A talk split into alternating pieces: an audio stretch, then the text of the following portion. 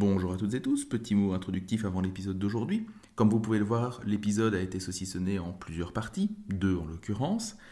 Il y a une raison très simple à ça, c'est que le propos de Stéphane François est passionnant mais particulièrement dense, et étant donné qu'il est l'auteur d'un livre qui, comme vous l'entendrez, s'intitule Géopolitique des extrêmes droites et sur lequel on interroge aujourd'hui, nous avons jugé bon de séparer les deux pôles de son titre en nous focalisant dans ce premier épisode sur le pôle extrême droite, au pluriel, avant d'aborder dans l'épisode de la semaine prochaine véritablement la notion de géopolitique des extrêmes droites, ce que ce terme couvre, et la vision géopolitique que les différentes mouvances d'extrême droite peuvent avoir. Bonne écoute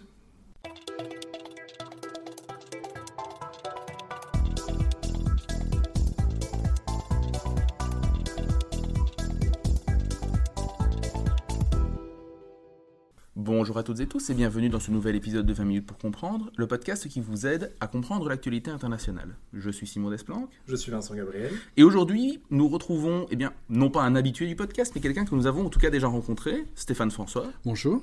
Donc vous étiez intervenu il y a de cela à peu près un an, un an et demi pour nous parler de l'occultisme nazi, et entre-temps, vous avez publié aux éditions du Cavalier Bleu que les fans de géopolitique parmi vous connaissent sûrement, un ouvrage intitulé de manière fort originale Géopolitique des extrêmes droites. Alors, je dois avouer que quand j'ai vu ce titre, j'étais un peu surpris parce qu'à ma connaissance, si on parle beaucoup bien, des réseaux internationaux de l'extrême droite, il n'y a jamais eu d'ouvrage ou même d'article sur la question de la géopolitique des extrêmes droites. Alors avant de rentrer dans les questions sémantiques, de plonger dans le cœur de votre ouvrage, qui est quand même relativement bref, hein, donc qui est très accessible, je trouve, très dense, mais très accessible et relativement concis, j'aimerais vous poser une question de but en blanc. Pourquoi ce sujet? Alors pourquoi ce sujet? En, fait, c'est tout simple, c'est une commande de la part de l'éditeur. Ah d'accord. voilà. Il faut bien manger. Euh, non, c'est même pas manger, c'est euh, l'éditeur euh, a une belle collection justement sur géopolitique de quelque chose, hein, de la gastronomie, du sport, de la drogue, des religions, etc. Ils m'ont proposé de d'écrire un ouvrage sur la géopolitique des extrêmes droites. J'ai accepté et aussitôt regretté en me disant comment je vais me dépatouiller pour écrire ça? Et parce que effectivement, il y a très peu de publications sur la géopolitique des, des extrêmes droites. Il y en a un que j'ai coécrit avec Olivier Schmitt il y a quelques années. Mais euh, voilà, après, euh, il y a des, articles sur des points précis. Sur la, question de la géopolitique, il n'y en a pas. Donc, euh, je me suis attelé à ça avec un cahier des charges. Il faut que le livre soit clair, compréhensible pour les, les amateurs érudits, mais pas trop abscons, sans notes, sans... Voilà, un cahier des charges très très pointu quand même. Et je vous avoue que j'ai mis à peu près un an à l'écrire. Alors on rappellera d'ailleurs aux auditeurs qu'Olivier Schmitt est celui qui a écrit l'ouvrage, entre autres, hein, mais mhm. euh, sur lequel nous avons basé notre épisode sur Poutine, une passion française, et donc il n'est pas non plus euh, éloigné de ces thématiques-là. Et donc effectivement, maintenant plongeons dans le, disons, dans le cœur du sujet. Extrême droite, vous le mettez au pluriel, c'est d'ailleurs dans le titre. Pourquoi? Pourquoi? Tout simplement parce que l'extrême droite au singulier n'existe pas quand on parle d'extrême droite, c'est un abus de pouvoir, hein, comme on parle de l'extrême gauche. Et comme l'extrême gauche, l'extrême droite est divisée en différentes familles, en différentes tendances, en différentes euh, chapelles, certaines pouvant d'ailleurs euh, s'opposer les unes aux autres. Donc il était beaucoup plus logique pour ma part euh, de, de mettre le pluriel. Alors, exemple hein, d'opposition, vous avez une opposition idéologique profonde entre des catholiques traditionnalistes plutôt euh, jacobins et nationalistes, mhm. et euh, des groupes racialistes de type euh, extrême droite néo-nazi, qui sont plutôt racialistes, racistes et ouverts sur la défense de l'identité blanche partout. C'est-à-dire qu'il n'y a pas de nationalisme chez ces suprémacistes blancs, qui voient d'ailleurs dans le, christianisme une secte juive qui a détruit le paganisme européen. Donc voilà, pour faire un clivage simple et précis, on peut avoir des conceptions qui s'opposent sur différents points. Euh, jacobinisme versus euh, européisme, jacobinisme versus euh, régionalisme, nationalisme versus beaucoup de choses encore. Donc on a une pluralité de, groupes et de ce fait, comme je viens de le dire, hein, c'était beaucoup plus logique de l'intituler des extrêmes droites plutôt que de parler de l'extrême droite. Malgré tout, donc, on voit qu'effectivement, il y a des dimensions très composites. Alors, pour illustrer peut-être mmh. davantage ce que vous venez de dire, on pourrait dire qu'effectivement, il y a vraiment d'authentiques nationalistes français versus mmh. d'autres qui sont davantage dans une, protection d'une identité européenne fantasmée, euh, alors paganiste ou pas, parfois plutôt chrétienne, mmh. parfois paganiste, mais qui du coup a cette vocation internationaliste que n'ont pas forcément les, les, jacobinistes, pour reprendre la typologie que vous, Ah oui, tout à fait. Même, euh, même l'exemple des catholiques traditionnalistes, le catholicisme, euh, le catholicisme est une religion universaliste. Des euh, cathos tradis, on en a aussi bien en France qu'en Belgique, mais aussi aux États-Unis, au Canada ou dans d'autres pays.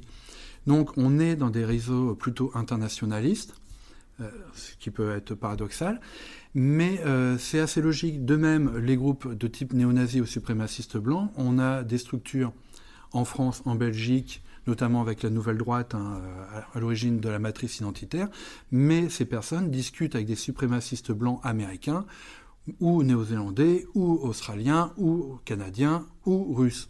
Donc on est dans des, logiques qui ne relèvent pas de la nation.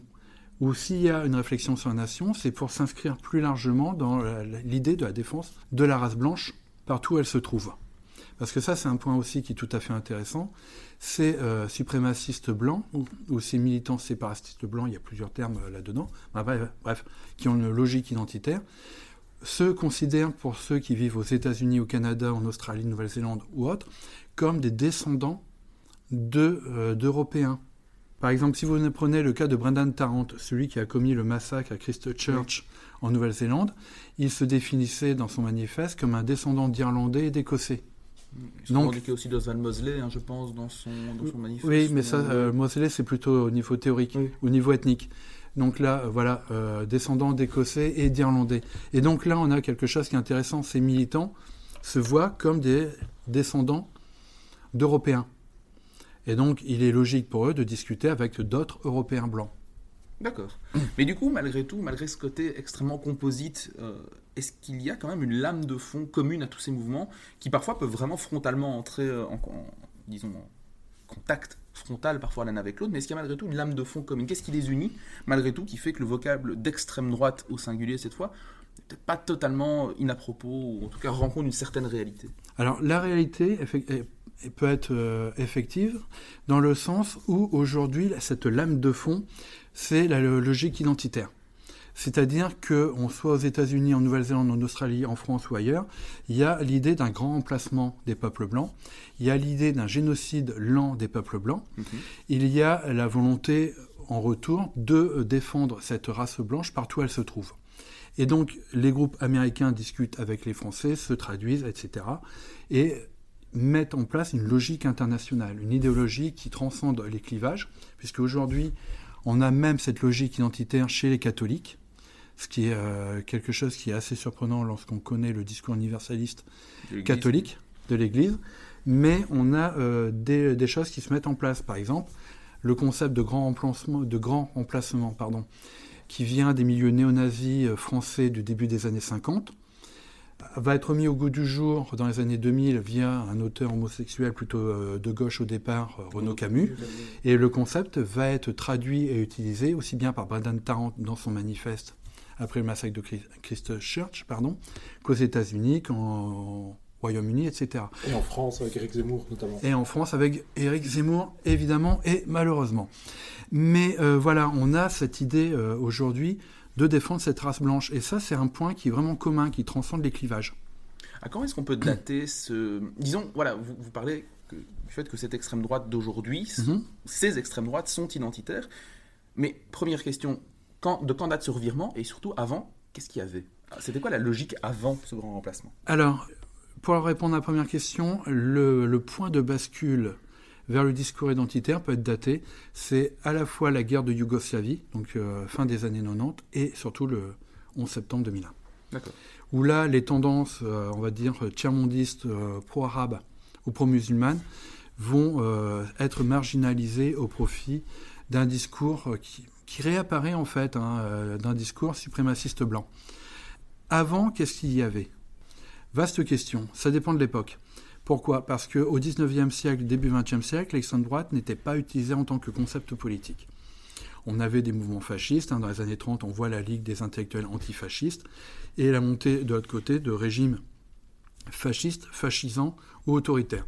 Alors, fasciste, l'Italie à partir de 22, fascisant, voire nazifiant, évidemment, le, national-socialisme dans les années euh, en 33, mais aussi pendant l'époque des régimes autoritaires en Roumanie, en Hongrie, dans d'autres pays et l'apparition aussi de groupuscules euh, surfant sur ces idées-là. Par exemple, tout à l'heure, on parlait d'Oswald de Mosley au Royaume-Uni, hein, avec la Ligue, l'Union des, fascistes britanniques. On a les, chemises d'argent aux États-Unis, on a le Ku Klux Klan aux États-Unis, qui est une structure ouvertement fascisante dans les années 20 et 30. voilà, on a un certain nombre de choses. Euh, l'union, l'unification sous le, vocable extrême droite, en fait, ça vient de la Seconde Guerre mondiale et d'après la Seconde Guerre mondiale. Et là, on a, euh, après la Seconde Guerre mondiale, différentes idéologies. On a des catholiques traditionnalistes, on a des, des, régimes, des groupuscules anticommunistes, on a des groupes ouvertement néofascisants, et on a des internationalistes euh, de la race, hein, qui considèrent que l'alpha et l'oméga de leur euh, pensée, c'est la défense de la race blanche. Donc on a un bric-à-brac, certains thèmes pouvant euh, être communs aux différentes structures, et euh, on a cette diversité qui perdure jusqu'aux années 80, 80, les années 90. Désolé, je suis fatigué, je remets le logiciel belge, jusqu'aux années 90. Mais on a vraiment une, grande variété de tendances l'unification, on va dire, la, synthèse se fait vraiment dans les années 90 avec euh, cette vague identitaire qui apparaît. Est-ce à dire que les autres tendances ont, disparu ou juste elles se sont rangées derrière un discours commun? Alors certaines ont disparu, d'autres se sont rangées derrière le discours commun. Parmi celles qui, se sont, euh, qui sont en voie de disparition, par exemple, tous les, les discours faisant l'éloge d'un régime autoritaire des années 30 ou 40. Si je prends l'exemple français, voilà, le régime pétainiste, euh, Pétain ne fait plus rêver aujourd'hui, c'est rien de le dire. Sauf Zemmour. Sauf Zemmour. Mais c'est les réhabilité, plutôt. Voilà, sauf Zemmour. Pareil, euh, les nostalgiques de la l'Algérie française deviennent de plus en plus minoritaires. Donc, Jean-Marie est toujours vivant. Mais en Italie, par exemple, il y a quand même une fascination pour Mussolini. Alors, dans le cas de l'Italie, c'est différent. Pourquoi? Parce que euh, le fascisme n'est pas un monolithe. Au sein du courant fasciste, on a des fascistes de droite, des fascistes euh, de gauche. Mussolini vient de la gauche. Voilà. Mais même au-delà de ça, par exemple, la République sociale italienne, la République dite de Salo, c'est une euh, république qui reprend des éléments de gauche, la République, l'antichristianisme, l'anticléricalisme plutôt, euh, des lois sociales qui sont toujours en vigueur, et un certain nombre d'autres points. Une partie des militants euh, de l'aile gauche ont pu réintégrer après la guerre le Parti communiste. Donc on a des ambiguïtés de ce côté-là. Et euh, dans le, dès les années 50, euh, d'anciens rescapés du fascisme ont réintégré très rapidement le jeu politique. Donc le rapport à l'histoire et à la mémoire en Italie n'est pas le même qu'en France, en Belgique ou en Allemagne. Mhm. Voilà, très rapidement, le MSI, hein, le mouvement social italien, apparaît et va devenir une force importante à droite et à l'extrême droite. D'accord. Donc ça, ce sont pour les courants qui ont plus ou moins disparu, à l'exception donc du mhm. cas italien. Mais donc, qu'est-ce qui subsiste derrière, en, dépit du fait qu'il y a ce discours identitaire un peu englobant, il y a quand même donc des, sous-groupes d'extrême droite qui subsistent d'avant ce shift au logiciel mhm. identitaire? Alors, euh, parmi les groupes qui euh, persistent aujourd'hui, on a une tendance 2.0, euh, si on peut dire, du nazisme. Ok. Alors, c'est une chose qui peut sembler intéressante et surtout curieuse, mais aujourd'hui, on a des revues de type universitaire qui font euh, ouvertement l'éloge du national-socialisme. Vous pensez à quoi? Par exemple, à la revue Sparta, qui est une revue très confidentielle de type universitaire qui est diffusée par un éditeur négationniste français du nom d'Acribeia. Exactitude en grec c'est voilà, on retrouve la logique euh, euh, négationniste. Intéressant d'ailleurs que ce soit en grec, parce qu'on a un parti néo-nazi dont on parle moins auparavant, mais Obdoré qui était mm. connu notamment pour être ouvertement néo-nazi. Ah oui, totalement. Et euh, on va dire ce nazisme 2.0, c'est un nazisme universitaire, c'est-à-dire qu'ils vont abandonner l'antisémitisme brutal, virulent, pas le négationnisme, et en même temps mettre en, en avant toute une réflexion, tout un discours sur la réflexion et la défense de la race blanche. Mhm. avec une évolution importante. Ces euh, groupes ne se disent plus euh, seulement nordiques ou euh, faisant l'éloge du germain, mais l'élargissent à la race blanche. Mhm. Donc on passe à un européisme. Et ensuite, le discours n'est plus offensif, mais défensif. On ne cherche plus à massacrer l'autre, parce qu'il est différent, mais au contraire, on va tout faire pour garantir la pérennité et la survie de notre identité, de notre race. Donc une position défensive un peu sur le modèle de certains euh, séparatistes américains. Tout est dans le terme. Hein. C'est-à-dire qu'on a aujourd'hui aux États-Unis des communautés qui s'éloignent de la ville, la promiscuité de la ville, pour s'installer dans les campagnes, pour créer des communautés blanches. Et justement, depuis, depuis le début de cet entretien, vous parlez, quand on parle d'extrême droite, seulement d'identité blanche. Oui. Est-ce à dire que l'extrême droite, par définition, définition, ne peut naître que dans les systèmes politiques occidentaux alors non, il y a euh, différents groupes nationalistes ou d'extrême droite ailleurs. Par exemple, on a les nationalistes japonais qui ont des discours raciaux, en particulier vis-à-vis des immigrés, des immigrés coréens. On a des groupes en Afrique qui sont vertement nationalistes, avec des questions, par exemple, comment définir l'ivoirité. Ça peut nous sembler étrange, mais euh, dans un monde euh, qui, qui, a été réécrit par les colonisateurs français, c'est intéressant. On a des groupes voilà, nationalistes en Afrique euh, qui euh, tentent de se créer une identité. on a euh, différents groupes là-dedans. Certains sont en contact avec des groupes européens, mais généralement, ils préfèrent négocier ou combattre ou, discuter avec des groupes de leur, de leur ère civilisationnelle. Pardon. De même, en Inde, on a le BJP, euh, je euh, voilà, merci beaucoup, qui est ouvertement nationaliste, qui est euh, suprémaciste hindouiste, mhm. qui a un discours d'extrême droite. Mais on va dire, ce sont des modèles qui ne s'exportent pas. On peut avoir des, des internationales d'extrême droite, c'est-à-dire des confédérations de structures venant de différentes aires civilisationnelles. Il y a des dialogues, hein, il y a des échanges, il y a des traductions, mais ça va guère aller au-delà. Par exemple, pour les euh, nationalistes indiens ou hindous plutôt, on a eu des traductions françaises qui ont été faites au début des années 2000. On a eu des traductions de textes qui ont été faites à peu près au même moment. Mais ça, été un feu de paille. Mhm. Ça n'a pas été au-delà. Là, ce qui m'a intéressé pour ce livre, c'était vraiment cette, ces, ces extrêmes droites pardon, européennes ou occidentales ça pose une, question sémantique intéressante parce qu'effectivement, l'extrême droite, quelque part, est une définition dont les composantes, malgré tout, sont extrêmement ancrées localement. Ce que je veux dire par là, c'est que c'est une définition. Ce qu'on met derrière le vocable extrême droite dépend aussi peut-être de l'horizon géographique qu'on considère, de l'entité politique qu'on examine. Totalement, et j'ai même au-delà, ça dépend de l'histoire de chaque État. Mhm. Voilà, les extrêmes droites sont tributaires des, euh, des histoires nationales et de la construction de leur État. C'est-à-dire que, euh, à part de rares exceptions, par exemple en Europe occidentale, où euh, il y a depuis, on va dire, la Seconde Guerre mondiale, un certain nombre d'internationales ou de tentatives internationales, euh, généralement, les groupes restent au sein de leur culture, de leur histoire, et ne cherchent pas à s'exporter. Si on peut faire une boutade, c'est une internationale des nationalismes, tout simplement. Et effectivement, là, on a des cas à part. L'extrême droite israélienne ne discutera pas avec les autres extrêmes droites. Pourquoi? Parce que ce sont euh, des extrêmes droites qui sont aussi euh, très profondément religieuses, donc juives, et les autres sont négationnistes ou antisémites. Donc là, il y a un problème.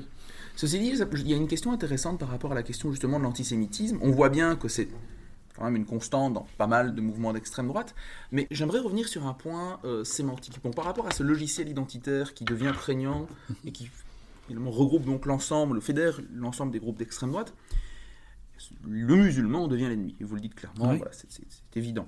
Mais dans ce cas-là, ça pose la question aussi de l'attitude par rapport à Israël. Parce que comment est-ce que, dans ces discours d'extrême droite contemporains, on ménage la traduction, enfin, on ménage l'âne de l'antisémitisme avec euh, la carotte de, euh, bah, de, l'anti-islamisme Alors ça dépend des structures. En fait, là encore, c'est très ambivalent. Vous allez avoir des groupes plutôt néofascistes, euh, c'est-à-dire marqués par les militants de la République de Salo, qui vont se définir comme des anti-plutocrates. Voilà. Et donc, ils vont se ranger du côté des euh, anciennes colonies, et une partie de ces militants sont ouvertement pro-palestiniens. Mhm.